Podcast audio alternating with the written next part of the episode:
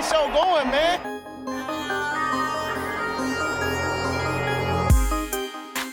Angelo, what an interception! Steps into it, pass is caught! Diggs! Sideline! Touchdown!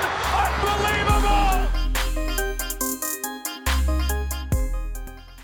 Ihr hört Cover 3, der Podcast für Fantasy Football. Und herzlich willkommen zu einer neuen Folge Cover 3 der Fantasy Football Podcast. Mein Name ist Timo. Ich darf an diesem Sonntagvormittag Rico an meiner Seite begrüßen. Moin. Und den Björn. Grüß Gott, wenn ihr ihn seht. Und meine, meine Güte, war ich heute Morgen äh, ein bisschen im Stress, weil ich dachte, ja gut, wir nehmen vor, vor dem äh, Eintracht Braunschweig-Spiel auf mit Brady vormittags. Äh, es wird ein bisschen später und dann schreibt er selbst auf einmal um 10 Uhr. Äh, was? Okay, äh, ja, kriege ich hin. Äh, jetzt aber schnell. Ja, ich dachte war, auch, also vor Brady hat in seiner Klausel irgendwas drinstehen, dass wir vor zwölf nicht aufnehmen dürfen und auf einmal war der richtig motiviert und wollte um zehn. Brady, was hat dich heute Morgen wachgehalten? Seitdem ich mein Schlafgerät habe, stehe ich halt auch am Wochenende um neun auf. Es ist einfach eine Maschine. Der ist hier fürs nächste Auswärtsspiel. Wir haben nächste Woche um 8 Uhr und oder so schon Treffen für die Abfahrt. Brady bereitet sich schon vor. Der ist richtig im Tunnel. Ich muss mich da wirklich eine Woche drauf, ich vorher vor drauf, äh, drauf vorbereiten. Boah, 8 Uhr, wo spielen wir denn eigentlich? Bremen. Bremen. Ah, wir spielen jetzt zweimal auswärts hintereinander, ne? Habe ich gesehen. Yes. Bremen und Kommt doch gerne zum Zugucken. ja, schön. Äh, wir sind hier, wir sind vorbereitet. Und äh, bevor wir mit unserem tollen Thema der Woche beginnen, darf Brady seine News abarbeiten. Und ich weiß, dass es diese Woche auf jeden Fall eine große News gab. Breaking News. Ja, diese Woche meinte es die NFL ein bisschen gnädiger mit uns und hat uns auch mal ein paar News spendiert.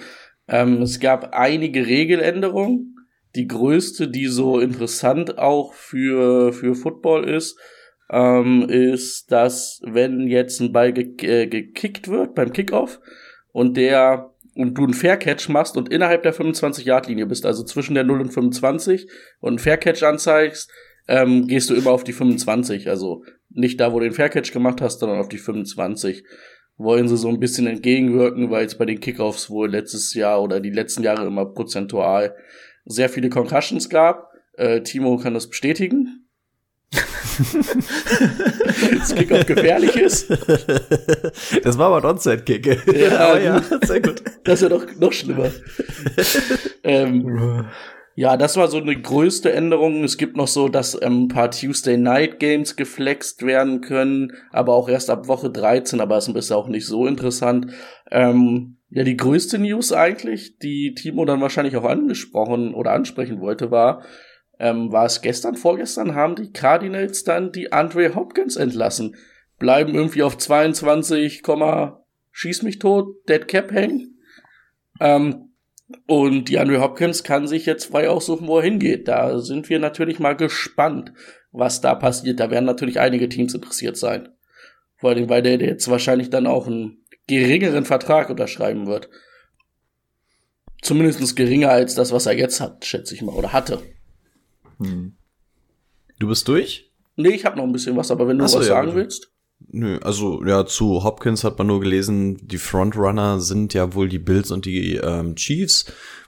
Gucken, inwieweit das Ganze funktionieren wird, weil gestern äh, oder beziehungsweise heute Morgen habe ich dann auch wieder gelesen, dass er doch einen signifikanten Deal trotzdem sucht. Also jetzt irgendwie nicht kein Schnäppchen werden will. Also mm, bin mal gespannt, wo er unterkommen wird. Ja, jetzt wird's mal Zeit, Patriots. Jetzt müssen wir nicht mehr für den traden, jetzt können wir den einfach holen. Also, also er hat richtig also dann, Bock auf dann, Bill O'Brien. Dann bin ich enttäuscht von dem. Der hat doch hier irgendwie seine Agenda abgefeuert, was er will. Und da trifft er gar keinen Punkt irgendwie den Patriots zu. Also wenn der wirklich zu den Patriots geht, dann wäre ich privat angepisst.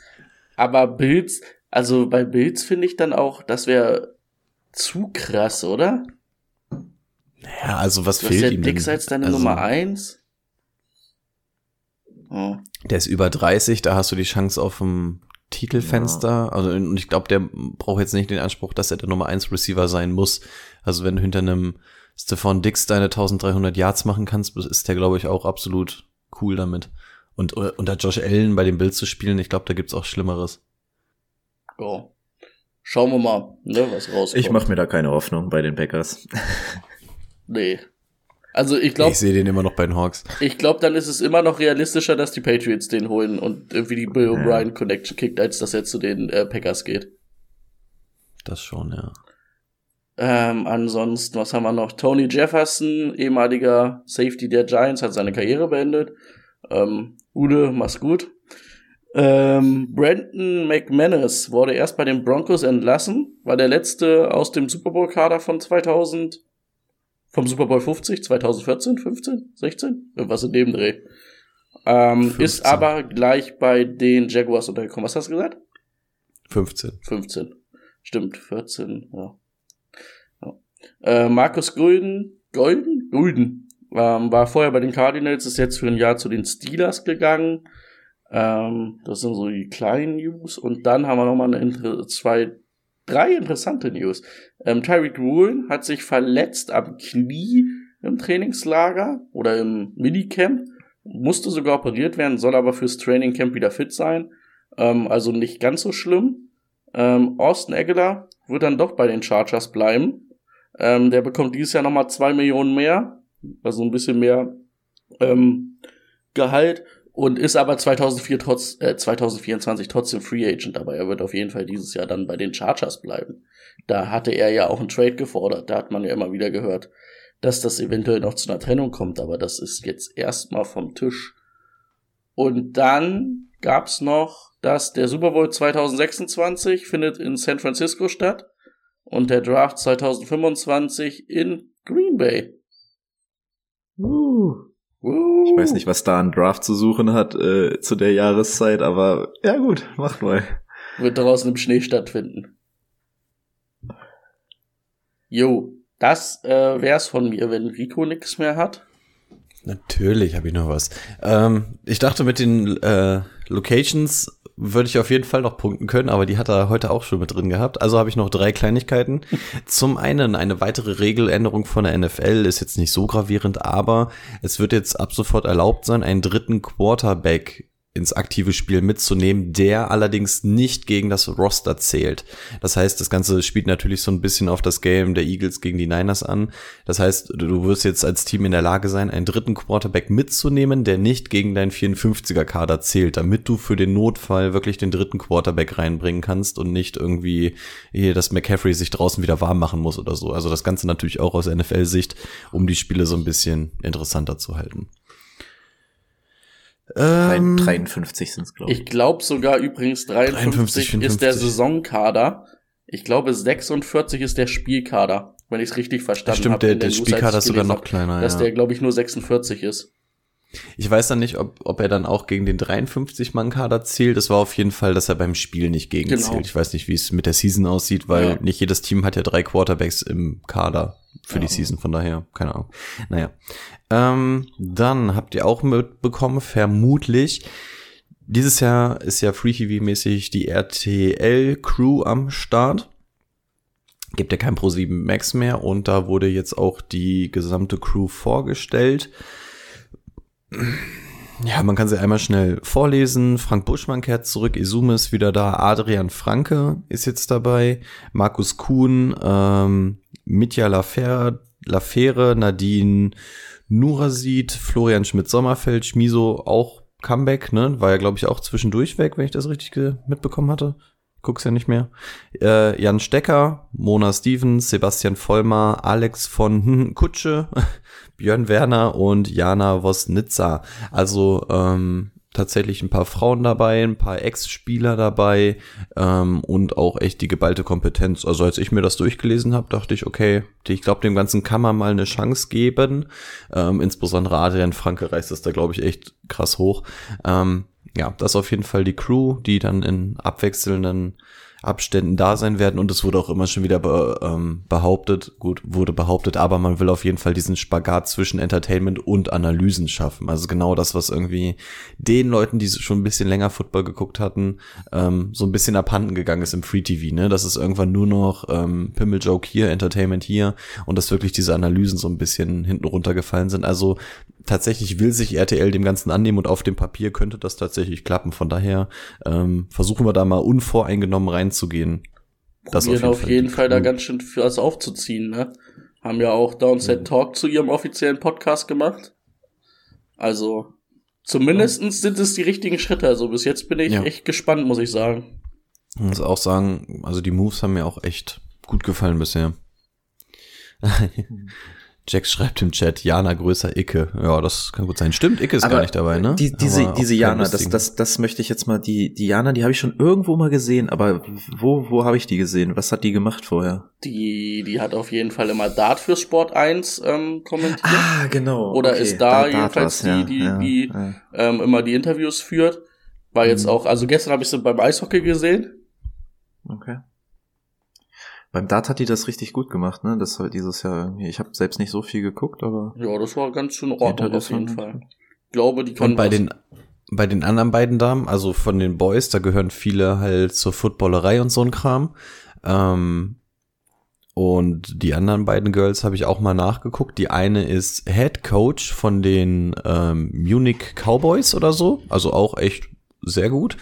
Und die andere ist auch gerade deutsche Nationalspielerin. Also da scheint sie sich dann ja auch mit Jana so ein bisschen die Kommentatorin und die beiden Experten reingeholt zu haben. Also ich finde, es hat wirklich alles echt Hand und Fuß. Also sieht wirklich gut aus. Ich halte von RTL ja gar nichts, aber muss schon sagen, so auf dem Papier sieht das echt gut aus. Bin mal gespannt. Mega. Zwischen Temptation Island und äh, der Bachelor kommt dann jetzt immer ein bisschen Football. Ja, aber wenn sie das zumindest richtig aufziehen. ja. ja. Scheiße, würde mir eigentlich nicht gut gefallen, wenn das da klappt, aber es wäre dem Football ja zu wünschen. Gut, wollen wir uns jetzt auch nicht allzu lange mit beschäftigen. Ähm, denn ihr kriegt ja mit dem Code Cover3 20% auf den Game Pass. Versucht es jetzt. Oh, das wäre geil, oder? also da, würd ich, da würde ich ja privat auch zuschlagen. Das wäre ein Game Changer. Ähm, absolut. Der Game Changer im Game Pass. Ähm, eine Sache noch, das ist gerade noch so ein bisschen rumormäßig, aber hätte tatsächlich gravierende Folgen. Und zwar geht es um Jimmy G. Wie man vielleicht mitbekommen hat, hat der sich nochmal einer Foot Surgery unterzogen. Und was jetzt rausgekommen ist, es ist alles noch nicht hundertprozentig bestätigt, aber er ist deswegen wohl auch bei den Raiders im März durch den Fitness-Test gefallen, also durch diesen Physical-Test. Deswegen wurde er jetzt operiert, ist soweit alles nicht so wild. Aber sollte er jetzt zu dem Zeitpunkt, wenn die Saison startet oder die Trainingscamps, irgendwie sowas, kommt nochmal ein Fitnesstest. Und sollte er durch den nochmal durchfallen, dann wäre es so, dass der Signing-Bonus von 11 Millionen als Base zählt, als Base Salary zählt und es würde behaupten, dass der Vertrag quasi nicht zustande kommt. Das heißt, er wäre wieder Free Agent. Also für den Fall, dass da sowas wäre, könnte es tatsächlich sein, dass dieser ganze Vertrag von Garoppolo bei den Raiders nochmal zurück abgewickelt wird quasi. Also deswegen, man kann das Ganze nochmal be begutachten, wenn das wirklich alles so stimmt. Brady meldet sich schon, vielleicht weiß der da ein bisschen mehr. Nee, ähm, aber dann jetzt wird's, so. dann wird's ganz verrückt, dann wäre er ja Free Agent und ratet mal, wer seit letzter Woche Mitowner der Raiders ist. Tom fucking Brady. Stimmt. Dann spielt er für sein eigenes Team nochmal. Jetzt wird's ganz verrückt. Und, und, und jetzt wird's noch verrückter, weißt du, ist da wen Tom dann als Backup hat? Nee. Brian Hoyer. Ja! Oh nein. Passt. Perfekt. McDaniels ist da. Oh nein. Das ist die Patriots Reunion 2.0. Oh Mann. Also es wäre es wäre auf jeden Fall ganz interessant, weil vor allem, was ich auch gerade noch lese, die Raiders hätten wohl gar keine Kosten. Also das, was als Base Salary umgewechselt wird, ist wohl das, was ähm, Jimmy G als Free Agent Minimum kosten muss, weil dieser Signing Bonus halt einfach schon irgendwo in den Büchern steht, muss er das verdienen. Aber die Raiders würden wohl mit null Dollar da rausgehen. Also Ne? Also, wenn man sehen würde, Jimmy G ist zum Saisonstart nicht fit, könnten die Raiders halt wirklich sagen, okay, zack, machen wir hier den Cut, bevor wir jetzt irgendwelche Kosten haben und er kommt erst in Woche 6 oder so. rein theoretisch wäre es wohl möglich, aber das Ganze nur so am Rande, solange wir da noch nichts wissen. Ja, müssen wir das Thema jetzt auch noch nicht zu heiß kochen. Und damit wäre ich tatsächlich durch, falls nicht noch irgendjemand irgendwelche Spoiler-Warnungen hätte, was denn vielleicht so in den nächsten Wochen bei Cover 3 abgehen könnte. Äh, was Draft- in den nächsten Wochen so? Draft-Tracker oder so? Ach so. Ja, Mhm. wollen wir es schon ankündigen? Na, man könnte ja mal so ganz, ganz grob sagen, was eventuell so kommt, weil wir sind ja auch schon fast im Juni. Ja, ja gut. Das hat euch letztes Jahr durch den Draft gebracht. Das wird es natürlich dieses Jahr auch wieder von uns geben. Wir sind dran. Wir sind dran an unseren Rankings ähm, für eine Redraft-Liga. Und ähm, in dem Zusammenhang kann man auch schon mal ankündigen, äh, es geht wieder darum, wer aufsteigen könnte dieses Jahr in die League of Champions. Da wird es auch wieder bestimmt zwei Ligen geben. Erstmal zwei und am Ende sind es wieder drei, weil dann wieder die ganzen Nachzügler kommen. Wir, wir kennen das Spiel ja. Wir kennen euch Schlinge ja, die dann erst in der letzten Woche wieder Bock haben auf Fantasy Football. Ja, nee, also wir da sind wir auf jeden Fall dran. Das könnte zeitnah für euch da sein. Also wir sind auf jeden Fall in der Planung, von daher ähm, könnte demnächst alles öffentlich werden. Also wenn man Patreon werden möchte, wenn man mit diesem Gedanken spielen sollte, dann würde es sich jetzt natürlich erst so richtig lohnen. Aber wisst ihr ja selber. Okay, damit, dann sind wir jetzt auch schon 17 Minuten drin hier. Ähm, dann können wir jetzt mal zu unserem Thema der Woche kommen. Let's get to work. Das Thema der Woche.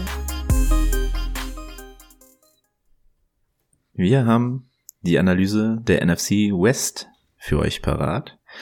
Und ich finde, an dieser Division sieht man, wie geil das Prinzip der NFL einfach ist. Ich meine, die Rams vorletztes Jahr den Titel geholt. Man dachte letztes Jahr, okay, die Seahawks da abgeschlagen, irgendwie auf dem letzten Platz. Und Ich habe noch nie so einen kritischen Blick gesehen. So schnell kann sich das Ganze ändern. Auf einmal äh, unter der Saison die Seahawks ganz oben, überraschend. Und jetzt mit ihren drei Right Receivern, einem Quarterback, der gezeigt hat, dass er es doch kann, ähm, auf einmal oben auf. Gut, ähm, wir fangen mit dem vermeintlich dieses Jahr schlechtesten Team an, das ja auch gerade durch die Entlassung von Hopkins mh, eher in Richtung Nummer 1 Pick gegangen ist. Und das sind die Arizona Cardinals. Wir haben auf Quarterback Kyler Murray, Colt McCoy und Clayton Tune. Kyler Murray wird sechs bis acht Wochen ausfallen, beziehungsweise noch nicht hundertprozentig fit sein. Und ähm, ja, ich habe vorhin Brady den Tipp gegeben, doch mal in der Dynasty äh, Clifford abzugeben. Sean Clifford, weil er den auf dem Practice Squad hatte und sich lieber Clayton Tune zu holen. Das hat er direkt gemacht. Glückwunsch dazu. Gute Verpflichtung meiner Meinung nach. Sean Clifford hole ich noch wieder. Das ist der Starting Quarterback der Packers Bench. Mhm. Ab Woche drei. Ja. Ähm, ja, Redraft, Kyler Murray. Was machen wir? Boah, würde ich Oh, komplett dummes Gesicht, die Hände weglassen, weil ich mir nicht mal sicher bin, ob der überhaupt spielt. Das war schon relativ spät, Woche 10. Ähm, ich weiß halt auch nicht, ob Kyler Murray sagt, jo, ich spiele hier nochmal, wenn es im Hintergrund irgendwelche Rumore gibt, ähm, ja, die Cardinals haben vielleicht Pick 1 und 2, stellen sich komplett neu auf, die wollen den loswerden. Vielleicht gibt's dann auch so ein Gentleman Agreement zwischen denen, so, yo, Kyler, wir traden dich weg, du musst aber auch nicht mehr spielen, du bist dann nächstes Jahr komplett fit. Also äh, aus ähm, Redraft-Sicht würde ich davon Kyler komplett die Hände weglassen. Und zur Not, wenn es hochkommt, dass der, dass der ähm, doch spielen könnte und vielleicht wiederkommt, dann holst du den halt zwei, drei Wochen vorher oder nach den ersten Gerüchten dir in Kader, aber sonst würde ich da keinen Draft-Pick für verschwenden. Ja, also ich tue mich auch gerade, gerade was die Rankings angeht, bei den Quarterbacks echt schwer dieses Jahr und da fällt er unter anderem auch mit rein. Also ich würde mich auch erstmal nicht rantrauen, weil dass er zum Saisonstart fit ist, ist doch relativ unwahrscheinlich. Also da werden wir sowieso die Historie so ein bisschen begutachten müssen, was es heißt, wie so ungefähr der Plan in den Trainingscamps aussieht. Ähm, gut, also das, das, dass man jetzt sagt, er spielt vielleicht gar nicht mehr und da wird was untereinander gemauschelt, fände ich an der Stelle eine böse Unterstellung. Ähm, Im Endeffekt hat er selber in der Hand, welche Picks nächstes Jahr rauskommen oder ob ein Quarterback gedraftet wird. Also mh, würde ich ihm jetzt erstmal noch nicht unterstellen der wird irgendwann in der Saison zurückkommen, wird ja auch seinen Marktwert entsprechend zeigen müssen, muss ja auch zeigen, dass er fit ist, denn selbst wenn es heißt, ähm, der wird getradet, wollen die Teams natürlich auch sehen, ist er denn wieder fit, ist er denn das immer noch wert und so, also der wird auf jeden Fall spielen, da bin ich mir schon sicher. In der Redraft-Liga würde ich aber tatsächlich auch immer noch Stand jetzt, ähm, würde ich aber die Finger von ihm lassen, denn wenn man ihn holt, muss man sich dessen bewusst sein, dass man ihn wahrscheinlich auf die Bank setzt. Wenn Kyler Murray zu dem zurückkommt, wie er vorher war, ist der echt gut, ne? Dann kann das ein Top 10 Quarterback sein, Rushing, Upside, alles supi. Ähm, aber wenn der in Woche 1 nicht spielt, musst du ihn auf die Bank setzen. Und was für Szenarien haben wir denn, dass wir uns in der Redraft einen zweiten Quarterback auf die Bank setzen? Das machen wir ganz eventuell mit einem Richardson, wenn man daran glaubt. Das machen wir ganz eventuell, wenn wir uns irgendein Projekt holen und dann noch eine sichere Baseline oder so brauchen. Also die Wahrscheinlichkeit, dass wir uns da einen zweiten Quarterback auf die Bank setzen, ist schon sehr, sehr gering. Und ähm, Kyler Murray bringt jetzt nicht dieses Riesen-Upside, der ist eigentlich eher ein sehr, sehr guter Floor-Spieler. Und wenn wir dann aber nicht wissen, wie kommt er zurück, wann kommt er zurück, wäre mir das auch zu heiß. Deswegen würde ich auch sagen, das Ganze kann man, ähnlich wie Brady's gesagt hat, dann so machen, dass man, wenn man zwei Wochen vorher weiß, okay, der kommt wieder und mein Projekt ist auf, White, äh, auf Quarterback vielleicht jetzt nicht so aufgegangen, wie ich dachte, gehst du zwei Wochen vorher drauf und machst dann eventuell den Switch, dass du den nur ein, zwei Wochen irgendwie rumschleppen musst in deinem Kader. Aber von Anfang an der Saison Kyler Murray auf der Bank zu haben, wäre, glaube ich, ein verschwendeter Bench-Spot. Sollte man jetzt nicht irgendwie hören, dass er durch eine Wunder-Handauflegung dann doch in Woche eins fit sein sollte.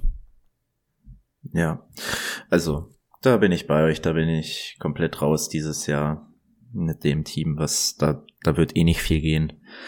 Ich glaube nicht, dass, sie, dass er sich da kaputt machen wird. Also und mit wer, einem ACL nach einem Jahr ja. sieht nie gut aus. Und wer auch immer da Backup ist, auch in Woche eins, also ich glaube, da könnte man erstmal Diskussion aufmachen, wer das überhaupt sein wird.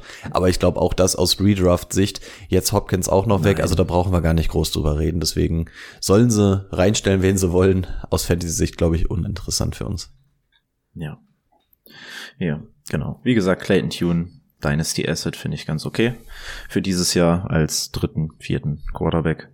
Ich glaube, dass er das machen wird. Colt McCoy hat für mich in den letzten Jahren nicht gezeigt, dass er NFL-Kaliber hat. Und dann kannst du auch mit einem Rookie reingehen. Running Backs sind für mich die Gewinner dieses Teams. Ähm, Draft trotz acht, neun Picks kein Running Back gezogen, obwohl es eigentlich zu erwarten war, dass zumindest einer dazukommt.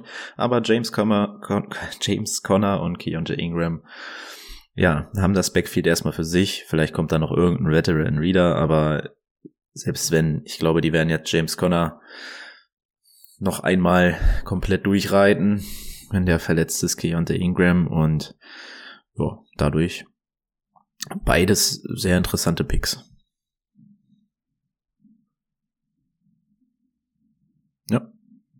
Ja, also einer der ganz großen Gewinner hatten wir auch als erste Reaktion direkt gesagt.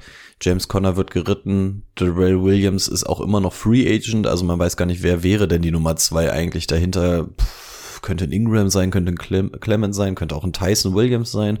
Gar keine Ahnung, aber so oder so wird das Ding einfach die James Conner Show. Durch die Luft wird nicht allzu viel gehen. Dein Rushing Quarterback ist nicht da. Das heißt, im Zweifel kannst du dich darauf verlassen, dass James Conner den Ball einfach viele Touches bekommen wird.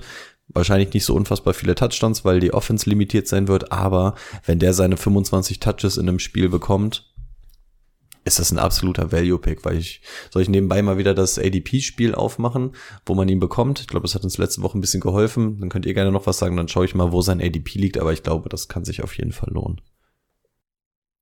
Hast du noch einen Running Back Take? Nö, also ja, ist ja nee. klar. Connor, klare Nummer mhm. eins dann in dem Team. Ähm, Ingram wird halt interessant, wenn er, wenn, wenn sich Dings verletzt, ne? Wenn sich Connor verletzt. Ja. Ist dann auf jeden Fall ein interessanter Handkauf. Ähm, ADP liegt gerade ungefähr Mitte der fünften Runde. Ja. Hm, ja. Wenn du den dann, wenn du in den ersten beiden Runden vielleicht dann zwei Wide Receiver und noch einen Titan gezogen hast, dass dein Nummer zwei Boah. Running Back wird oder dass dein Nummer drei Running Back für die Flex wird, ey, alles gut. Boah, das ist Weltklasse. Ja, die Wide right Receiver ähm, sind jetzt, stand jetzt Marquise Brown, Rondell Moore, man hat Michael Wilson in der dritten Runde, glaube ich, gezogen und ja, ich würde sagen, auf a 4 ähm, Greg Dodge. Für eine Redraft können wir Michael Wilson, Greg Dodge, glaube ich, erstmal ausklammern. Ähm, Rondell Moore, so ein ganz später Pick vielleicht nochmal. Ähm, ja. Und natürlich die Nummer eins, Marquise Brown. Man hat letztes Jahr gesehen, was in den ersten Wochen ohne ähm, die Hop drin war, aber mit dem Quarterback-Play müssen wir jetzt, also kann ich mir vorstellen, ich weiß nicht, ob Rico mit seinen Rankings bei den Right Receivers schon war, aber finde ich jetzt auch nicht so einfach, oder? Ähm, also ist natürlich jetzt alles relativ dynamisch, weil dieser der Hopkins-Abgang natürlich jetzt schon irgendwie so ein bisschen was in diesem Wide Receiver Room macht. Ähm, ja, Marquise Brown ist die klare Nummer eins jetzt in diesem Team. Normalerweise wäre ich auch mega an ihm interessiert, aber dann haben wir halt auch die Situation, diese Offense ist sehr limitiert. Das Team macht einen ziemlichen Rebuild-Eindruck und der Starting Quarterback ist vielleicht irgendwann im Laufe der Saison mal da. Das heißt, wir wissen nicht, wer wirft ihn an. Er hat um sich herum irgendwie nichts und die Offense ist sowieso sehr limitiert. Das heißt, wir haben hier eigentlich gefühlt nur Red Flags für Marquise Brown. Ähm, Dynasty-mäßig, ne, da kann sich am nächsten Jahr alles ändern, könnte sich alles ändern, aber Redraft-mäßig, den wirst du mit einsammeln, also zumindest Marquise Brown, ich habe auch eben schon mal geguckt, ADP 81, das heißt, der wird irgendwo äh, Mitte, Ende sechste Runde gehen. Ja, ist wahrscheinlich okay. Problem ist auch eher, der ist natürlich auch eher so dieser Upside-Spieler, ne? Nicht so dieser Floor-Spieler und das Upside wird natürlich relativ begrenzt sein dieses Jahr. Also Marquise Brown ist jemand, den du in der Redraft auch dieses Jahr mitnehmen musst aber von dem darfst du dir wahrscheinlich echt nicht viel erhoffen. Also den auf Wide Receiver 2 zu haben, könnte schon relativ borderline sein. Also als Flex-Spieler ist der, glaube ich, super, aber den als verlässliche Nummer 2 in deinem Team zu haben, äh, könnte mit viel Zittern dieses Jahr verbunden sein. Und alles, was dahinter kommt, so ein Rondell Moore, ist ja quasi nochmal eine Abstufung zu Marquise Brown. Und wenn man sich bei Marquise Brown dieses Jahr nicht schon so hundertprozentig sicher sein kann, wie sicher kann man sich dann bei Rondell Moore sein? Der hat einfach nur den Vorteil, dass der eher über Receptions kommt als über diese Big Plays. Aber auch eine sehr heikle Nummer, finde ich. Und dahinter kommt dann nochmal ein Cut und da kommt dann irgendwann Dodge und äh, Wilson. Also da sind wir im Dynasty-Gefilde. Also Redraft-mäßig Marquise Brown auf jeden Fall. ADP-mäßig würde ich den da eventuell auch mitnehmen.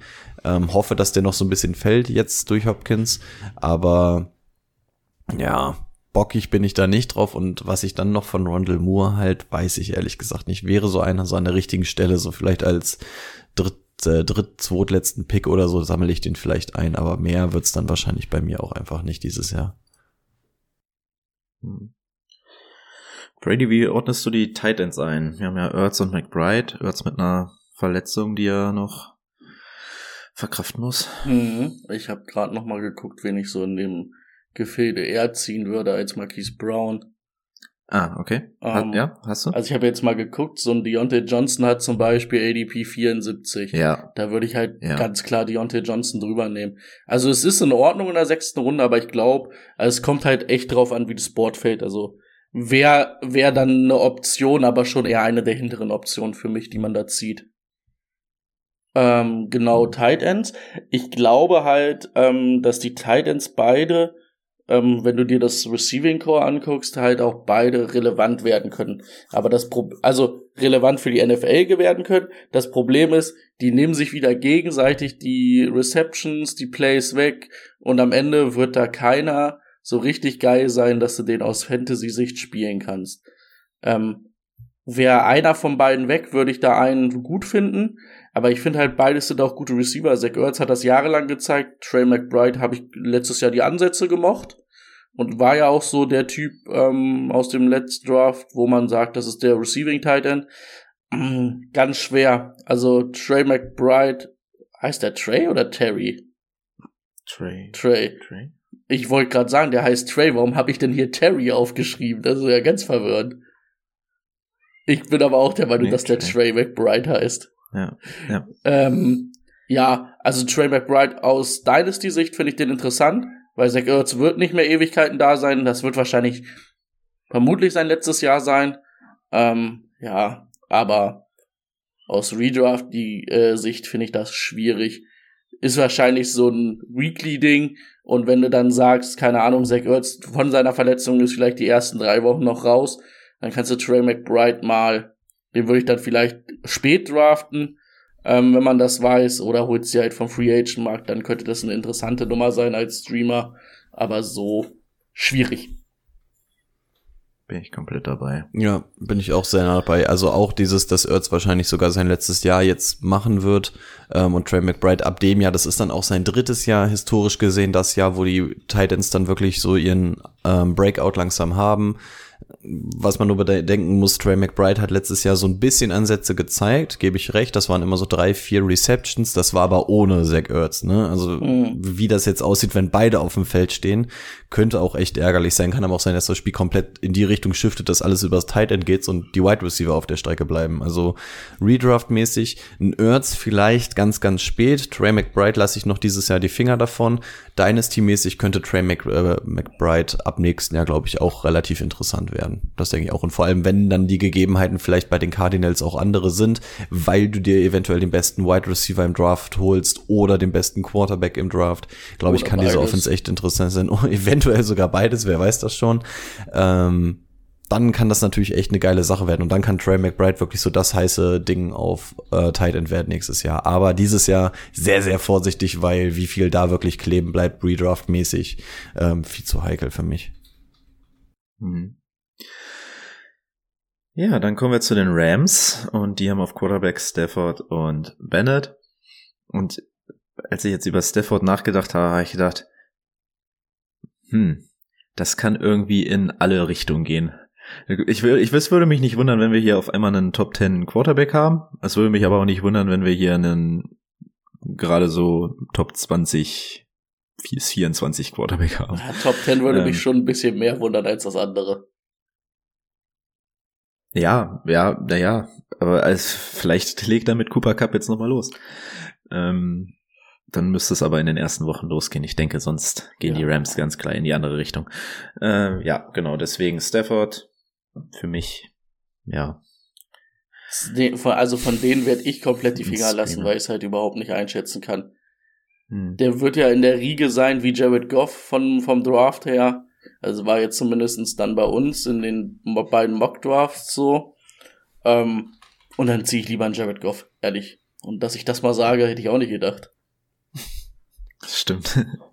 Also ich denke auch, wir, also wir sind gerade bei einem ADP von Ende Runde 10 bei Stafford. Das heißt, der geht auf jeden Fall drafted weg und wir hatten gerade schon, du setzt ja nicht zwei Teil äh, Quarterbacks irgendwie in den Kader. Mhm. Und bei Stafford, je nachdem, wie diese Saison geht, kann es sogar sein, dass wir am Ende irgendwie was von Stetson Bennett sehen. Und wenn das der Fall ist, dann kannst du den Jungen nicht draften, weil du nicht mal weißt, mhm. ob du mhm. diesen Quarterback dann die Saison übernehmen kannst. Von daher für mich auf jeden Fall in der Riege ähm, Streaming Quarterback, weil ich nicht mal weiß, ob der das Jahr zu Ende spielt. Klar, er hat einen Cooper Cup, Deswegen würde dir wahrscheinlich, wenn er spielt, einen Floor geben. Aber wenn ich nicht weiß, ob ich von dem eine ganze Saison bekomme, brauche ich in Runde 10 nicht einen Quarterback, den ich eventuell nur 5, 6, ja. 7, 8, 9 Spiele spiele. Von daher lasse ich da wahrscheinlich auch die Hände Vor allen Dingen, Goff hat auch wirklich 103 als ADP, also. Genau, und der spielt halt dir halt das Jahr durch, der, der hat die Option, also da sehe ich auf jeden Fall, dass ich von Goff ähm, deutlich ja. mehr quasi insgesamt bekomme als von einem Stafford oder lass es ein Doug Prescott sein, ne? So diese typischen ja. Floor-Spieler, die aber halt einfach das ganze Jahr über funktionieren und ja, das ist dann definitiv eher meins. So, jetzt bin ich sehr gespannt. Ähm, die Running Backs. Wir haben Cam Akers, Kyron Williams, Zach Evans und auch noch äh, undrafted Free Agent Tyron Evans. Ich glaube, von Ronnie Rivers brauchen wir nicht sprechen. Mm, eben war, glaube ich, Brady mit den Quarterbacks, dann macht Rico mal die Running Backs. Ja, gibt es natürlich einen Spieler, der relativ interessant ist und das ist und bleibt halt Cam Akers. Ähm, ich lasse die Rookies jetzt mal so ein bisschen ausgeklammert ähm, und gehe jetzt erstmal nur auf Akers Akers ist eigentlich genau das, was wir seit Jahren immer in der Sean McVay Offense haben wollten. Aber es gab die verschiedensten Gründe, warum es einfach nie funktioniert hat. Und jetzt waren wir letztes Jahr schon an dem Punkt, dass wir gesagt haben, okay, der wird kein Spiel mehr für die Rams machen. Dann, ach, ich bin auf einmal doch noch bei den Rams und auf einmal hoch. Jetzt bin ich auf einmal wieder hier der Leadback und auf einmal sogar der Einzige. Also wir hatten hier irgendwie einen 180 Grad Turn. Ähm, deswegen kann man jetzt die Statistik aus dem letzten Jahr auch irgendwie nur so semi-geil benutzen, weil irgendwie hat er ja erst das letzte Saisondrittel dann irgendwie halbwegs die Starting-Rolle gemacht. Wenn er, wir gucken uns jetzt mal insbesondere die letzten drei Spiele an, da hat er im Schnitt um seine 20 Attempts bekommen und siehe da, hat alle drei Spiele über 100 Yards gemacht. Ähm, und ist mit drei Touchdowns rausgegangen. Also Cam Akers kann absolut funktionieren in dieser Offense. Aber um welchen Preis? Ich weiß es nicht. Ähm, apropos Preis, ADP liegt irgendwo Mitte, Ende Runde 4. Ist einerseits ein Wagnis, andererseits, wenn du dafür einen Starting Running Back bekommst, wäre es auch wieder vollkommen okay. Also bei, bei Cam Akers stellt sich für mich so ein bisschen die Glaubensfrage. Ich glaube nicht, dass da so unfassbar viel in seinen Workload rein gesnackt wird. Ähm, äh, wenn ich wüsste, dass ich von dem wirklich annähernd seine 17, 18 Carries pro Spiel bekomme, ist Mitte, Ende vierte, vierte Runde absoluter Stil. Aber ich habe irgendwie nicht so 100% den Glauben an Cam Akers. Ich glaube auch, dass diese Beziehung jetzt nicht auf einmal wieder eine absolute Liebesgeschichte ist. Ich könnte mir vorstellen, dass bei dem bei der erstmöglichen Gelegenheit dieses Verhältnis dann auch wirklich, was vielleicht schon so ein bisschen zerrüttet ist, dann auch wirklich aufgelöst wird. Also ich weiß nicht, ob Cam Akers die Saison da wirklich zu Ende spielt und wirklich ein Jahr lang der Leadback sein kann. Von daher Glaubensfrage für mich, ob du dir den in Runde 4 holst und ich glaube, ich persönlich würde es nicht machen, weil es mir zu heikel ist, dass das nicht das ganze Jahr lang so geht. Brady? Ja, also ich würde mir den nicht holen in der Zeit, also in der Runde. Weil dann kannst du die halbe Runde später oder Runde später halt James Conner nehmen und da bist du dir sicher. Und von daher, also wie, was letztes Jahr da bei den Rams auf, auf Running Back los war und dann hassen wir erst Cam Akers und den, ach nee, den lieben wir jetzt doch, aber dann entlassen wir Daryl Henderson, den wir eigentlich vorher geliebt haben. Ja, komisch. Also, ich finde aus Dynasty-Sicht finde ich einen Zach Evans wirklich interessant, weil ich mir nicht vorstellen kann, dass Cam Akers da die nächsten zwei Jahre der Starter ist. Ähm, aber willst du den Redraft? Ja, du kannst natürlich mal zocken, so die letzten Runden auf den Zach Evans und sagen, vielleicht ist der ab Woche drei der Leadback, ne? Aber auch ein Kyron Williams war jetzt letztes Jahr nicht so verkehrt. Ich mochte den ja auch Pre-Draft sehr. Ähm, sind so halt zwei, auf die man zocken könnte.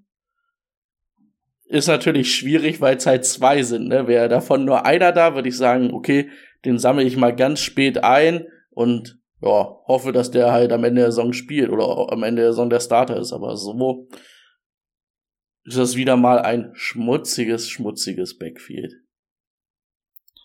Ja. Also, ich bin bei Cam Akers auch komplett raus, weil ich nicht glaube, dass er das ganze Jahr über da der Starter ist. Man ist selbst, also selbst im letzten Jahr, als er dann gespielt hat, war er absolut ineffizient in dem, was er gemacht hat. Die O-Line ist kacke.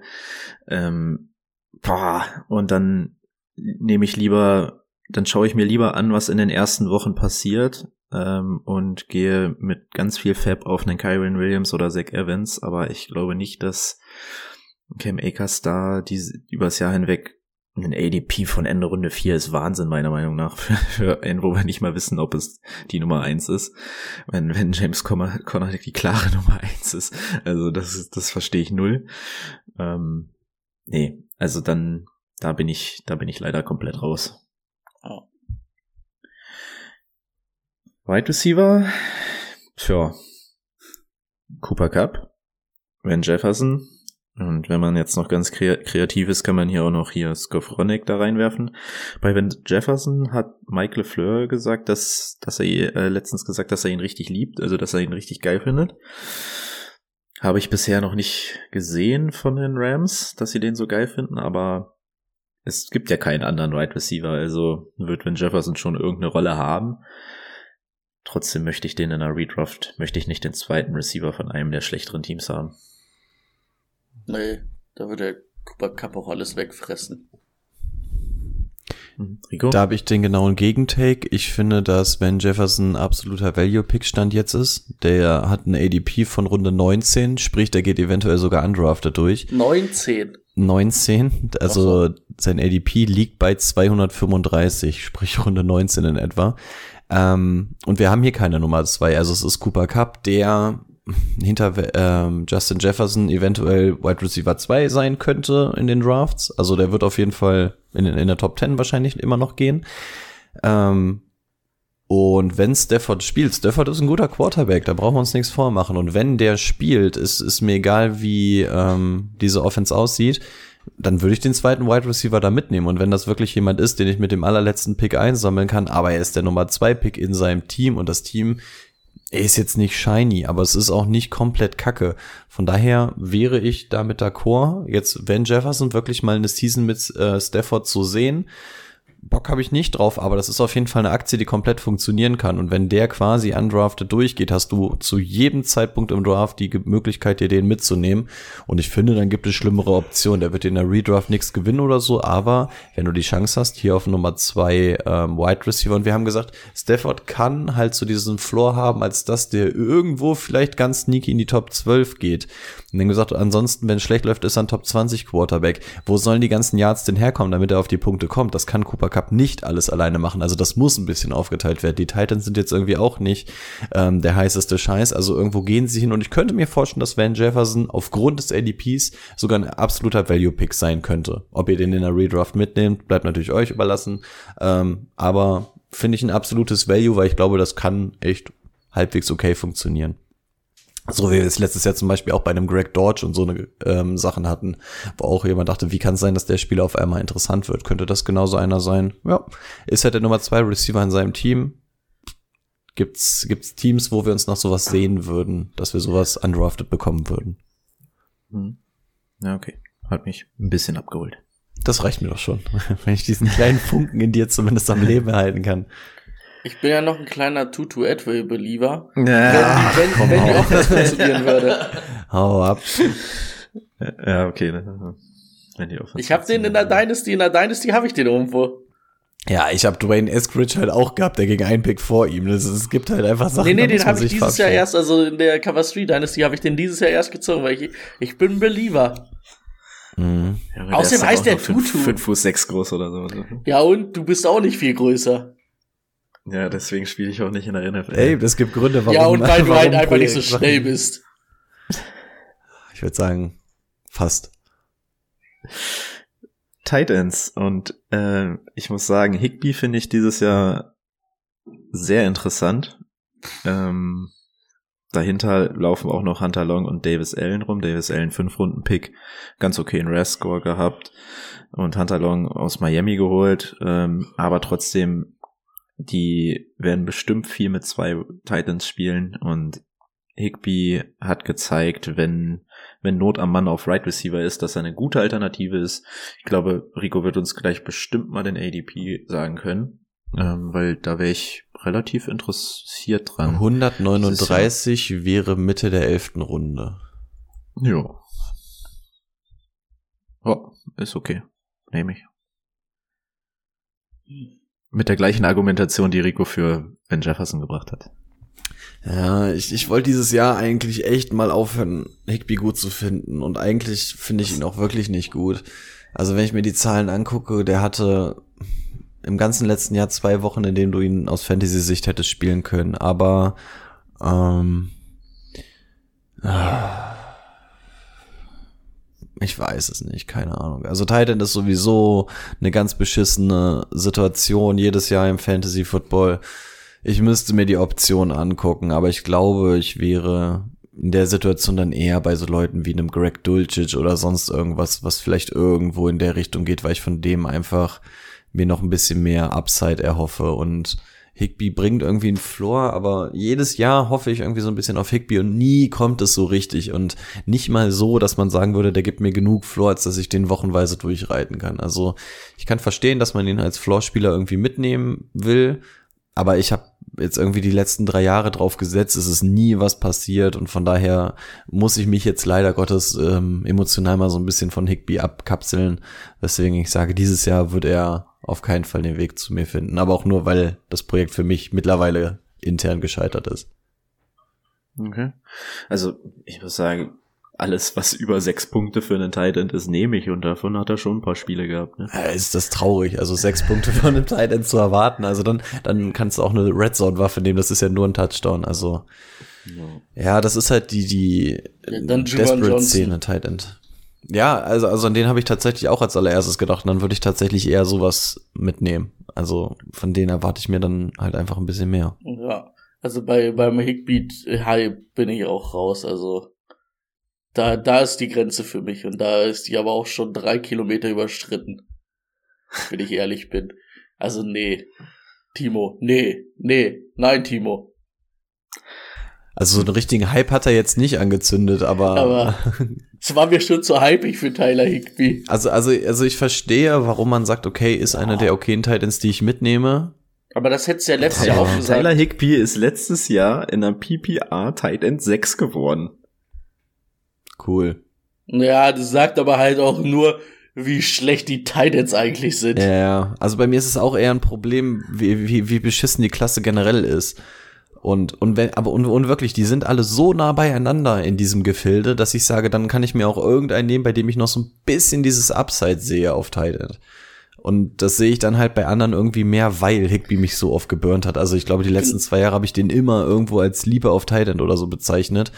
Und das mhm. ist er halt nie geworden. Also Titan 6 hin oder her aus PPA-Sicht, das sind halt fantasymäßig kaum Punkte gewesen, die er letztes Jahr aufgelegt hat. Mhm. Ähm, und dann lasse ich mich lieber von dem anderen verarschen, bei dem ich aber noch die Möglichkeit habe, dass der sich vielleicht zu einer Red Zone-Waffe oder so entwickelt. Also ein Kincaid wirst du wahrscheinlich zum gleichen Preis bekommen und das ist halt auch nur ein fucking Rookie-Tight End. Aber ganz ehrlich, ich glaube, wenn, wenn der Rundenpreis derselbe ist, weiß ich nicht, ob ich sogar eher auf Kincaid gehe, weil ich hoffe, dass das dann die Waffe ist. Wenn jetzt ein Hopkins noch hingehen würde.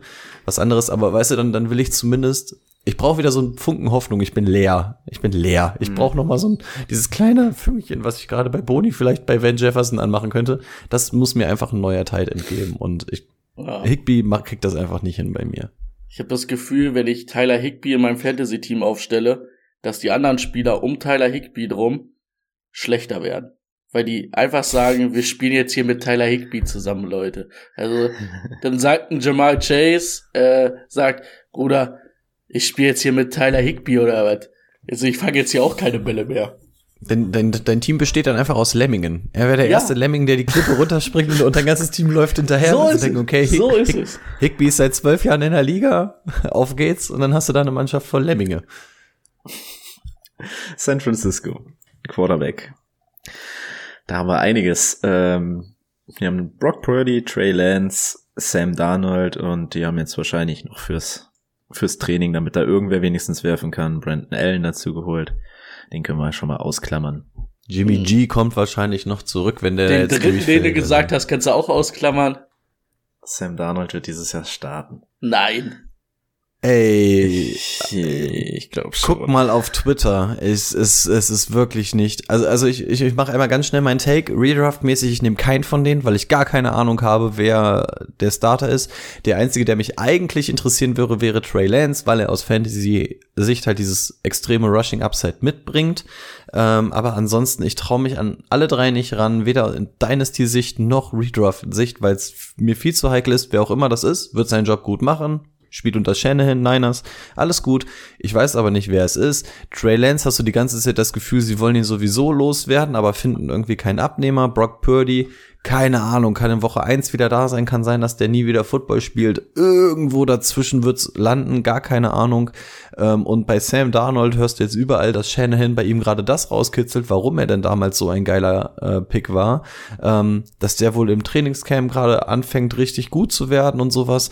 Ähm, und ich glaube, die Quoten sind gerade sogar bei Sam Darnold am allerhöchsten, dass der in Woche eins starten wird falls Purdy nicht in Woche 1 da ist. Also angeblich ist er mittlerweile vor Trey Lance gelistet. Also ich würde die Chance gar nicht abschreiben, dass es wirklich Sam Darnold ist. Und ich finde es genauso lustig wie ihr, dass Sam Darnold eventuell der Starting Quarterback der 49ers ist. Einem der heißesten Teams in der NFC. Aber ähm, ja, also aus Fantasy-Sicht hau mir ab mit den Quarterbacks. Also da können wir, wenn die Saison anfängt, vielleicht mal gucken, ob Redraft-mäßig sich jemand rauskristallisiert hat oder innerhalb der Saison, aber stand jetzt gar kein.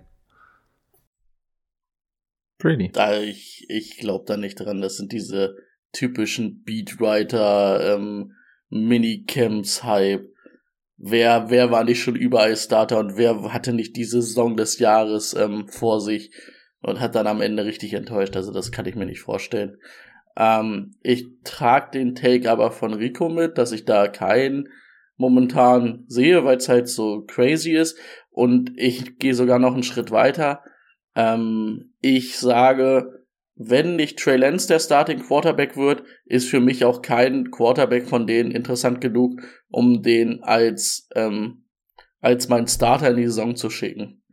Also ein Brock Purdy, wenn der, wenn der alle Spiele machen sollte, ähm, findest du, glaube ich, noch zehn bessere Quarterbacks, die du lieber ziehen kannst spät als Brock Purdy, weil der bringt halt kein wirkliches Upside dann mit. Ein Trey Lance bringt halt zumindest das Rushing Upside mit, was ihn dann interessant macht. Also da bin ich der Meinung, wenn Trey Lance nicht der Starter ist, ähm, dann ist für mich kein Quarterback da interessant.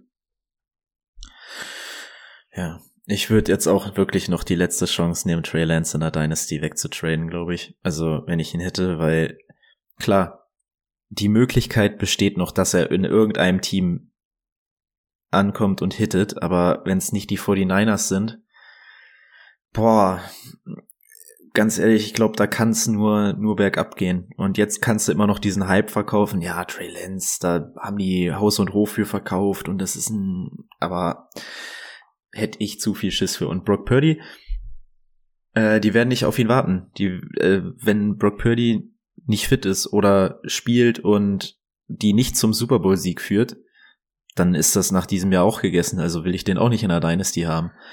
Du musst halt mal ist überlegen, Brock Purdy, ja, der hat letztes Jahr das okay gemacht. Das war aber halt auch in der Shanahan Offense bei den 49ers mit 1000 Millionen ja. Waffen. Das war halt nicht viel anders als Jimmy G. Der Mann ist ja nicht umsonst der letzte Pick im Draft gewesen, ne? Also ich, es gibt immer wieder Ausnahmen, aber jedes Team ist auf einer Suche nach einem verdammten Quarterback. Es ist halt nicht mehr wie 2000, wo Tom Brady in der sechsten Runde halt komplett übersehen wurde. Es ist halt einfach mittlerweile, kann ich mir nicht mehr vorstellen, dass so ein siebtrunden Quarterback am Ende nicht doch zu viele Limitierungen hat, die nicht irgendwie die Scouts gesehen haben, dass der halt ähm, eine, eine Weltkarriere in der NFL hinlegt. Ich glaube, Purdy ist a real deal. Ich glaube, das könnte wirklich der Starting Quarterback der Niners sein auf Dauer, wenn das wirklich alles einsatzfrei ver äh, verhält. Der, also guck dir Geno Smith an. Wir brauchen nicht immer diese mega splashy Quarterbacks. Wenn du jemanden hast, der mit dem Headcoach und dem System Offense Coordinator klarkommt und halbwegs Anspielstationen hat, bumm, brauchst du, brauchst du kein splashy toller Quarterback sein. Du wirst niemals ein Joe Burrow oder sowas werden, aber das kann absolut funktionieren, warum denn auch nicht? Aber die Frage ist halt, ob er denn zu dem Zeitpunkt fit ist. Und ich glaube, wenn der ab Woche drei übernimmt und zu seiner alten Form findet, dann kannst du den auch als Weekly Streamer nehmen, weil er halt die krassen Anspielstationen hat und die 49ers einfach krass sind. Und bei Trey Lance wäre ich auch ähm, dabei, wenn der in dieser Offseason oder bis Woche drei nicht getradet ist, ist die Karriere vorbei.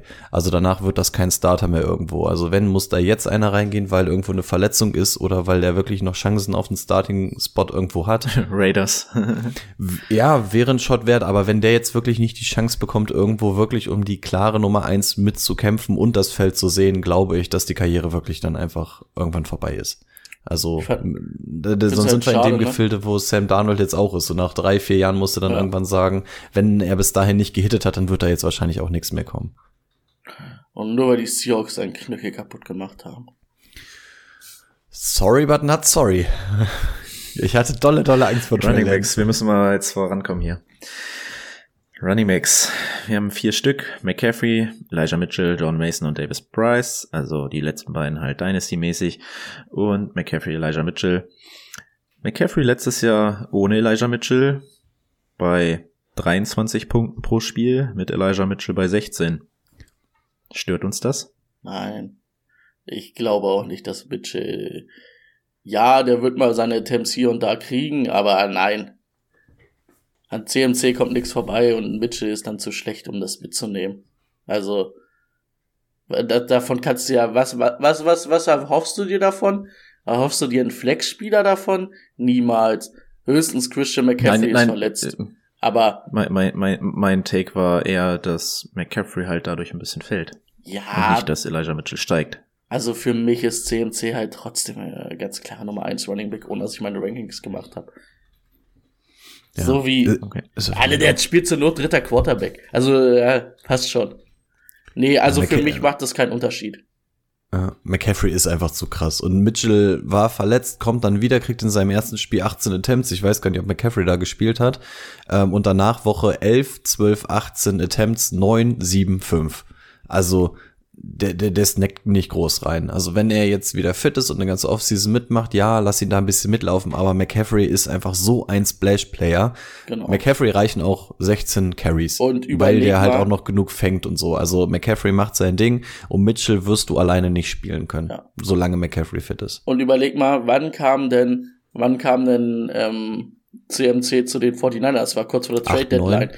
Der hat doch noch, der hat doch im Flugzeug noch ein bisschen Playbook gelesen Mhm. und dann gefühlt eine zwei Stunden später gespielt. Also der ist ja jetzt auch erst richtig angekommen. Der kriegt jetzt seine erste Vorbereitung unter ähm, Kyle Shanahan. Bruder, ist der Benzin bra du brauchst einen Feuerlöscher im Spiel, dass der nicht Flammen fängt. Okay. Hätten wir es geklärt.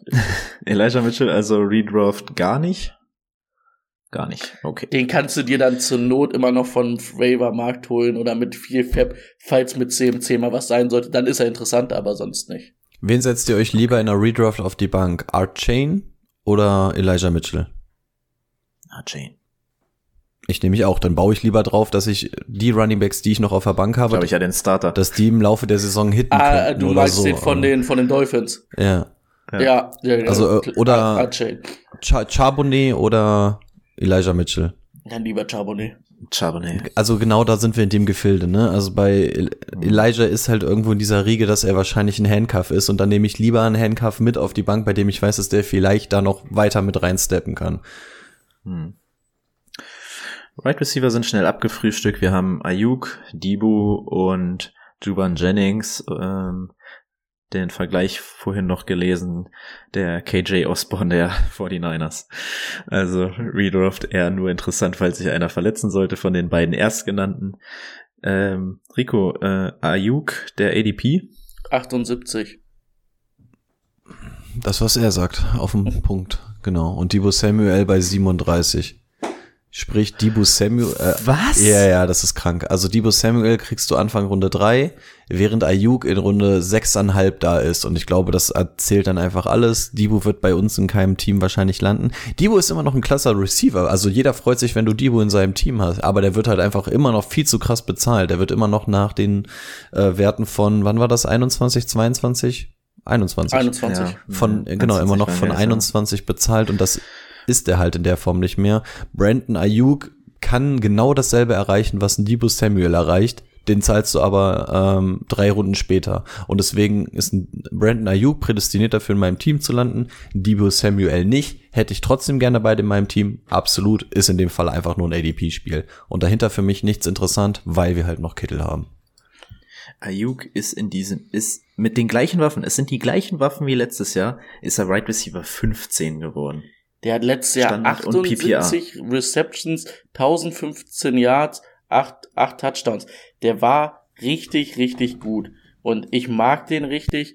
Und vor allen Dingen, wir hatten vorhin das Thema mit ähm, Marquise Brown, sechste Runde. Dann nehme ich einen Brandon Ayuk und freue mich in den Arsch ab. Also Brandon Ayuk ist wieder so ein richtiger Value-Pick, der dir am Ende der Saison hilft, dein Championship zu gewinnen. Im Leben wird der in Runde 6 nicht mehr da sein, wenn du Drafts machst. Im Nee, Leben nee. nicht. Der wird irgendwo Runde 4, 5 oder so weggehen. Und selbst das ist so noch okay. Also in der fünften Nee, bin ich ja. ab der ab Ende vierter, da musst du halt gucken, was auf dem Board ist, aber wenn 5 501 vorne steht, bin ich bereit zu sagen, jo, alles klar, Brandon Ayuk, machen wir. Und genauso muss Debo fallen. Und bei Debo kannst du einen Case aufmachen, wenn der in die vierte Runde fällt. In der vierten Runde du auch. kannst, in der vierten Runde kannst du einen Debo nehmen, das ist okay.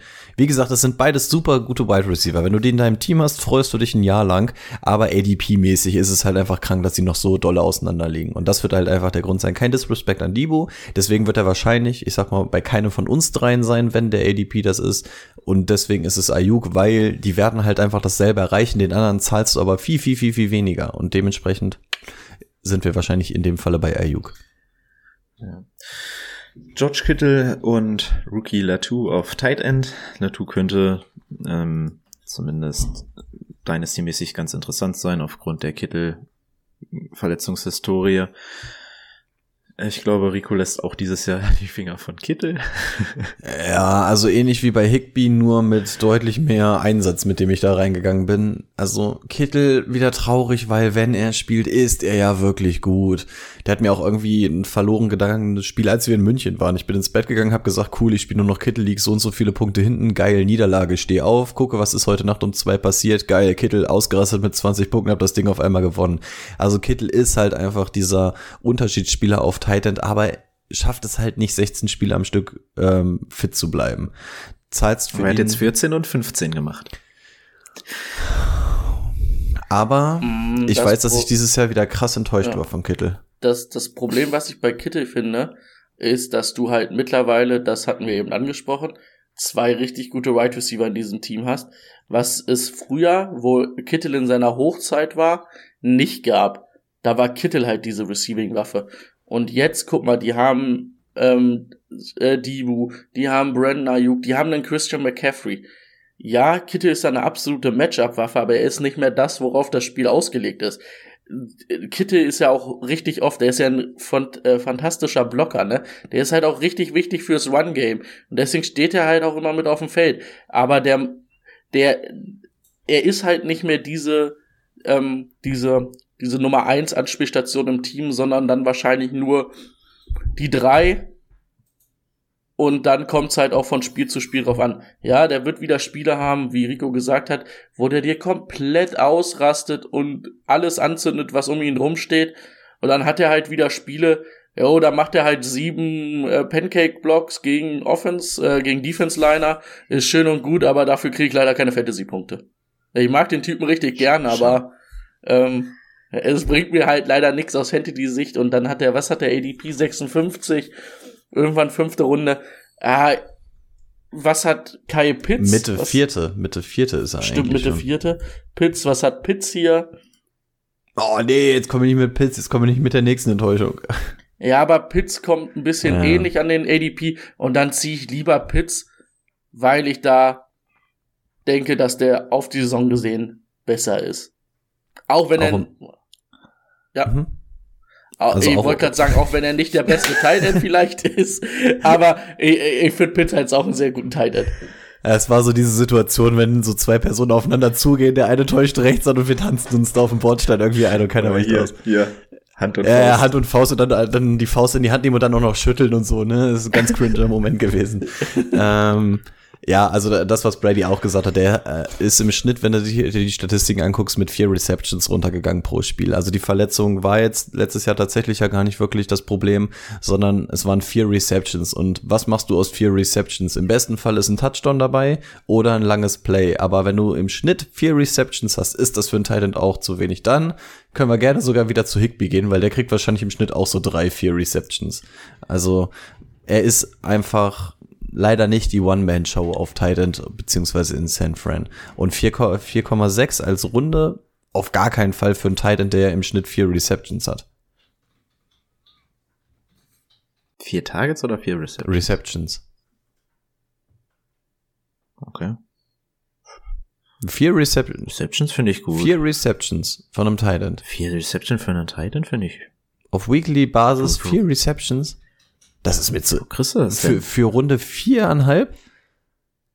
Scheiß Ja. drauf, das kriege ich von jedem anderen. Das kriege ich von einem Juwan Johnson, das kriege ich von, ey, da können wir meinetwegen auch bei den Seahawks uns irgendeinen Tight raussuchen oder so. Also vier Receptions sind mir zu wenig. Wenn, wenn der wirklich nur vier Receptions hat, dann müssen davon aber zwei in der Red Zone fallen. Und im besten Falle muss einer davon tight, äh, ein Touchdown sein. Weil was macht man im Schnitt, was macht ein Tight End im Schnitt mit einer Route? Ich, ich würde mal behaupten, acht Yard.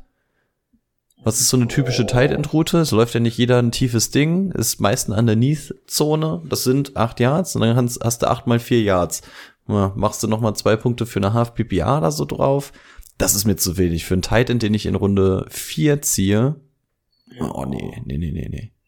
Da kriege ich ja noch Starting Running Vier, Backs. vier Receptions, das sind ja, das sind ja so sieben, sieben Targets im Schnitt pro Spiel. Ja, dann muss es aber schon ein schlechter Quarterback sein, wenn du, wenn er nur die Hälfte ungefähr anbringt an den Tight End. An den Tight End Vier ist von eigentlich, sieben sind doch 70 Prozent fast.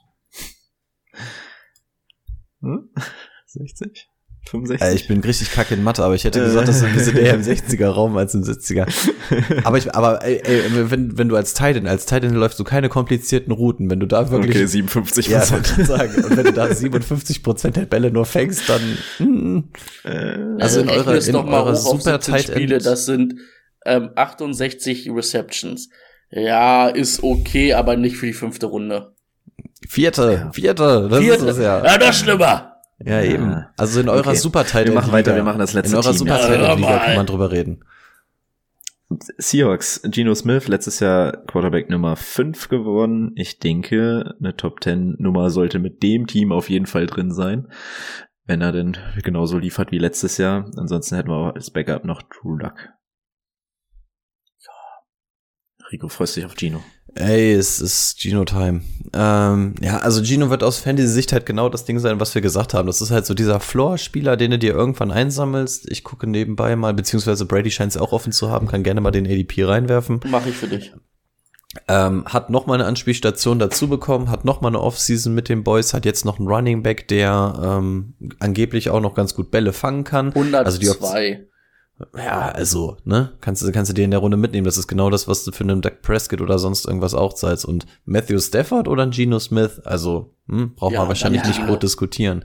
Und die ADPs waren jetzt nicht so unfassbar weit auseinander. Also Gino spielt halt das Jahr durch, hat extreme Anspielstationen. Ähm, also ich glaube, Russell Wilson hat in seiner Karriere bei den Seahawks nicht so eine Anspielstation gehabt und so eine Line.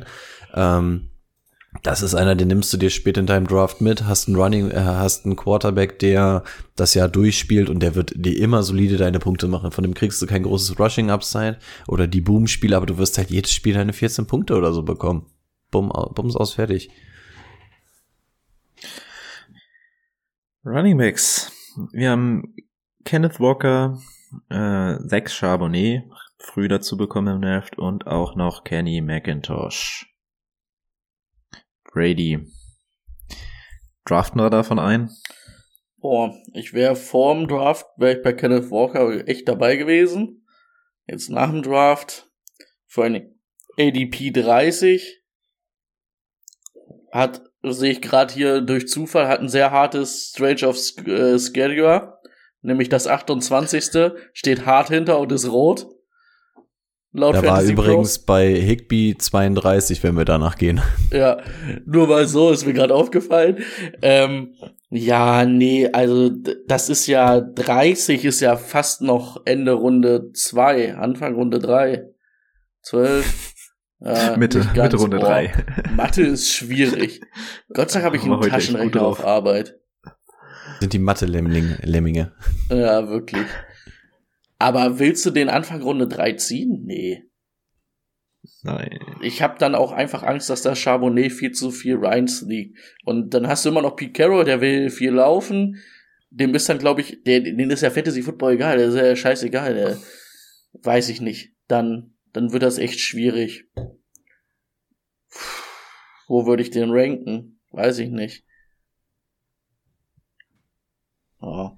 Ähm, auf jeden Fall, wenn wir jetzt einfach mal in der Division gucken, habe ich lieber einen James Conner in meinem Team. Der geht natürlich auch deutlich später als ein, ähm, als ein Kenneth, äh, Ke Kenny Williams? Kenneth Williams? Was, was, was habe ich denn gerade? Ich habe einen? Schlaganfall. Hä? Ich bin ganz. Walker heißt der. Was? Entschuldigung. Oh Gott, ich wollte gerade sagen, wo bist oh, du? Wow. Ich, ich bin kurz verwirrt Gottes gewesen. Ähm, passt auf. Ich, Was hat Charbonnet für ein ADP? Ende Ich Runde fang- 8. ich fange noch mal. Uh, auch so früh. das ist aber auch früh. Na, oh, na? nee, dann nehme ich keinen. Ähm, ich habe den Faden verloren. Ich nehme auf jeden Fall Ja, Kenneth Walker nicht. Zu früh. Ey, ich habe auch so das unfassbare Problem mit diesen beiden Running Backs. Kenneth Walker, unfassbar geil, richtiger Upside-Spieler, Home Runner, hat die Big Plays gemacht, richtig geil. Und dann reden wir von einem ADP von der dritten Runde. Wollt ihr mich verarschen? Auf gar keinen Fall. Also guck dir an, was da auf Wide Receiver ist. Und du hast noch einen starken Running Back dazu bekommen.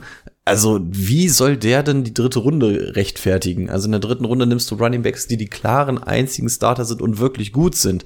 Kenneth Walker, super geiler Running Back. Offense, super geil, aber das ist zu geil. Und das ist das Problem. Also dritte Runde kann der nicht performen.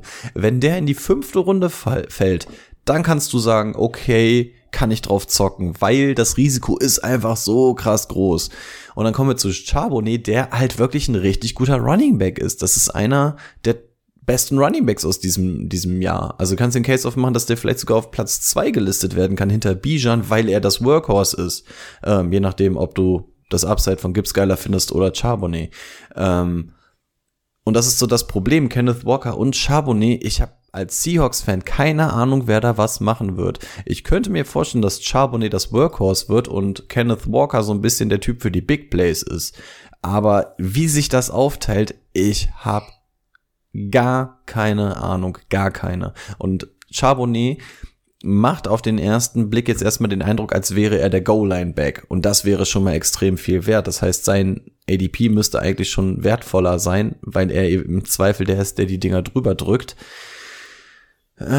Dadurch, dass sein ADP eine 8, Ende Runde 8 ist, hatten wir jetzt, glaube ich, gesagt. Äh, ja, Ende Runde 8 kann man den Case aufmachen, dass man den Jungen eventuell spät sogar einsammelt, weil er sogar Chancen hat, hier der Leadback zu werden oder zumindest der Dreiviertel Leadback. Aber Digga, ihr habt da gar keine Ahnung, wer da was übernehmen könnte. Von daher, also Kenneth Walker fällt für mich komplett raus, weil der ADP übertrieben überzogen ist. Also der ADP ähm, tut so, als wenn es Charbonnet nicht geben würde. Ähm, und Charbonnet, achte Runde, ist ein Riesenrisiko, aber könnte halt auch komplett gut funktionieren, weil der der Typ ist, der der Goal-Line-Back ist und auf einmal macht er dir sieben, acht Touchdowns im, im Jahr und dann hat sich die achte Runde schon irgendwie gelohnt. Also auch hier wieder eine Glaubensfrage. Also Kenneth Walker fällt bei mir komplett raus. Charbonnet kommt ein bisschen drauf an, wie du dein Team aufbaust, aber könnte genauso gut ein Value sein. Es ist ein Value-Pick, es ist aber gleichzeitig ein absoluter Boomer-Bust-Player. Also und dementsprechend brauchen wir bei Macintosh gar nicht reden. Ja, aber ganz ehrlich, der wird, das ist der komplett andere Typ von Running Back, der dann da auch noch mal ein paar Bälle fangen kann, was Kenneth Walker und Charbonnet dann sicherlich nicht machen. Charbonnet ist ein also, guter Passcatcher. Ja, Charbonnet bringt schon Receiving Upside mit. Chab Charbonnet bringt im Passing Game relativ viel sogar mit. Also Kenneth Walker wird auch immer gesagt, dass der gar nicht fangen kann. Der kann eigentlich sogar relativ gut fangen. Also das war vollkommen okay. Der wurde halt in der Highschool äh, beziehungsweise im College nie dafür geschemt. Aber Charbonnet kann auch wirklich gut Bälle fangen. Was ihn dann auch nochmal interessanter macht, wir haben den, der fangen kann und der die Goal-Line-Work Opportunity hat. Also Charbonnet ist eigentlich schon. Oh nein, Kenny McIntosh wird da Redraft-mäßig überhaupt nichts zu reden nein, haben. Redraft, nein. Und, nein, und. Dynasty-mäßig. Du, wird den nur was du, du hast Walker und Charbonnet jetzt noch. Die sind halt vier beide Jahre zwölf Jahre alt. So in etwa. Also du hast beide vier Jahre an Hacken. Also ich finde, McIntosh eigentlich einen guten Running Back, aber du wirst ihn niemals spielen können. Niemals. Der arme Kenny. Wide Receiver, ähm, tja, DK, Lockett und JSN. Das ist jetzt auch schon wieder so, wo ich sage, weiß ich nicht, ob davon einer in meinem Team landen wird. Wenn du dann weil, Oh, sorry. Ja, weil alles irgendwie so ausgeglichen ist. Mhm. Ich habe auch gerade überlegt, ähm, finde ich cool, Mac, Mac, Mac finde ich cool, könnte man machen. Gucke ich mir aber einen ADP an, der liegt halt auch bei 34. Ich kann in der dritten Runde kann ich nicht DK Metcalf ziehen. Also da, das sind alles interessante Spieler aus NFL-Sicht. Habe ich, äh, wird ja. das bei den Seahawks richtig cool. Aber aus Fantasy-Sicht ist bis auf Gino das echt schwer, da irgendwen zu kriegen.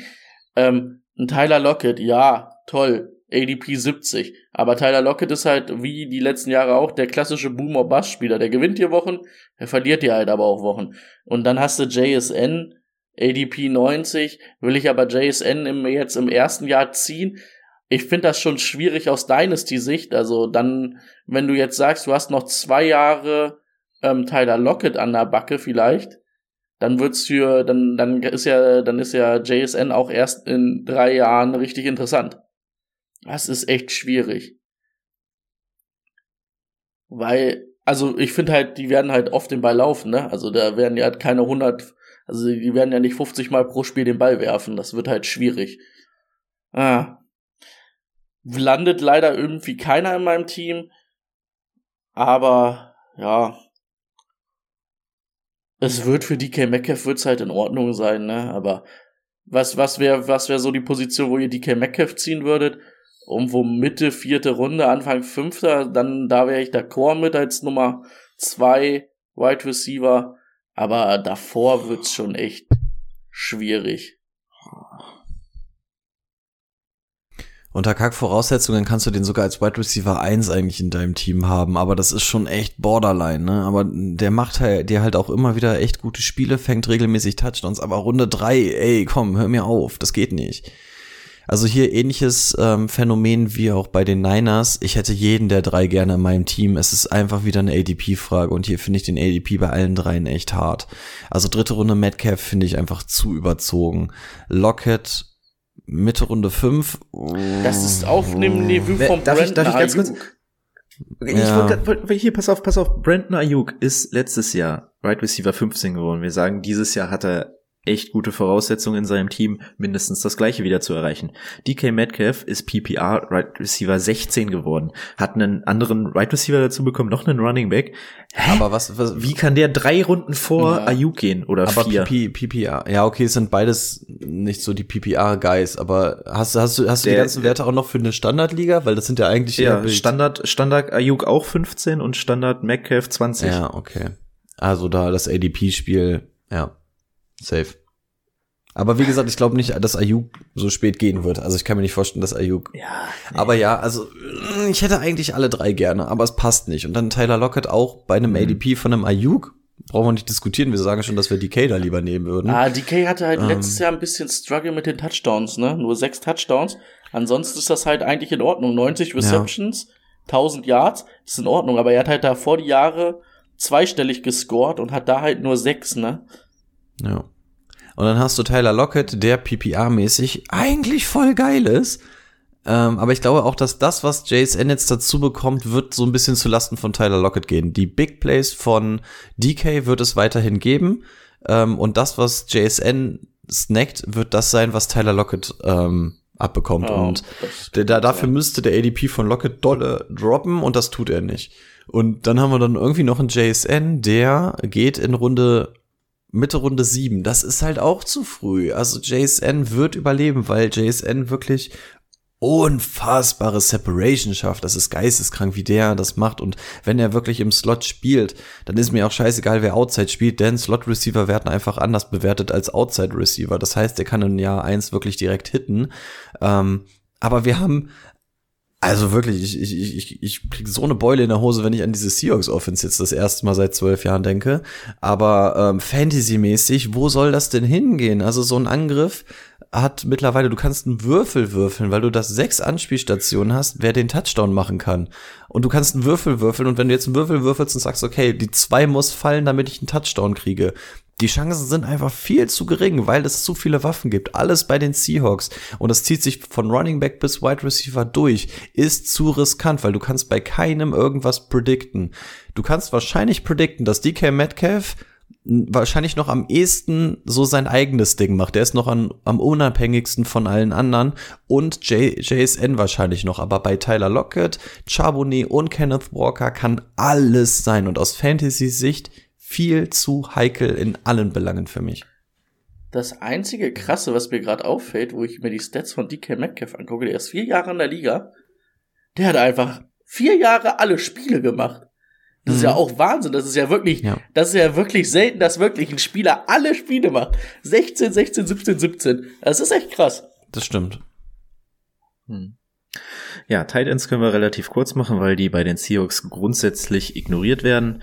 Das sind Noah Fant, Will Disley und Kobe Parkinson. Noah Fant finde ich Dynasty ganz interessant als bei, aber nicht für die Seahawks, sondern was dann ab nächstem Jahr passiert, wenn er irgendwo anders unterkommt.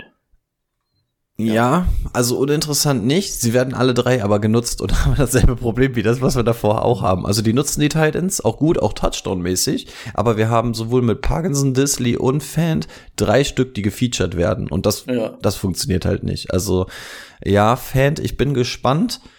Dieses Jahr spielt er, glaube ich, auf der 50th Option. Ab nächsten Jahr ist er Free Agent und dann bin ich mal gespannt, in welche Richtung das Ganze geht. Fant hat so das größte Potenzial von allen, aber hier dasselbe Problem. Jetzt lass mal noch eine Augenzahl auf diesen Würfel drauffallen. Du kannst ihn aus Fantasy-Sicht nicht spielen, das geht nicht. Mhm. Nein. Aus Fantasy-Sicht ist das Gut. echt eine schmutzige Offense. Das ist, das ist die schmutzigste Offense, die du dir vorstellen kannst. Es fehlt eigentlich nur noch ein zweiter guter Quarterback, damit du auf jeder Position mindestens einen Zweikampf Ja. hast und sagst, Ja. ich kann. Also jeder dieser einzelnen Spieler wäre geil zu haben, aber Stell- das ADP-Spiel vor, ist die hier hätten. Richardson gezogen an fünf, Ja, äh, an also. sieben und nicht ähm, Und, und Jace, und JSN. Also Ja, dann ja. wäre ja richtig Spaß gewesen. Also dann hättest du wirklich auf jeder Position, also wirklich aus NFL-Sicht so eine unfassbar interessante Offense. Aus, NF äh, aus Fantasy-Sicht, du kannst davon nichts nehmen. Nichts. Du, du kannst Ja. mit dem Kenneth Walker in Runde 6 davonkommen und sagen, ey, ADP-mäßig, so geil. Und ganz ehrlich, du wirst jedes Spiel zittern müssen, ob du den überhaupt spielen lassen kannst. Also jede Woche, ich freue mich jetzt schon auf den Game Day Corner wieder in zwei, drei Monaten, wenn irgendein Seahawks-Spieler drin genannt wird. Es wird jede Woche derselbe Fraß sein. Keine Ahnung, weiß ich doch nicht. Gut. Wir haben noch eine NFC Division nächste Woche, die North. Und dann sind wir mit der NFC durch. So sieht's Dann aus. gibt's noch ein bisschen was anderes, bevor es in die AFC geht. Stay tuned. Stay hydrated. Ich wollte stay hydrated bei dem Wetter. Ja, ich werde jetzt erstmal frühstücken gehen. Boni, Ist ja auch schon zwölf. guten Hunger wünsche ich dir. Danke. Lass es dir schmecken, Macht mein es gut. Adios. Macht es gut.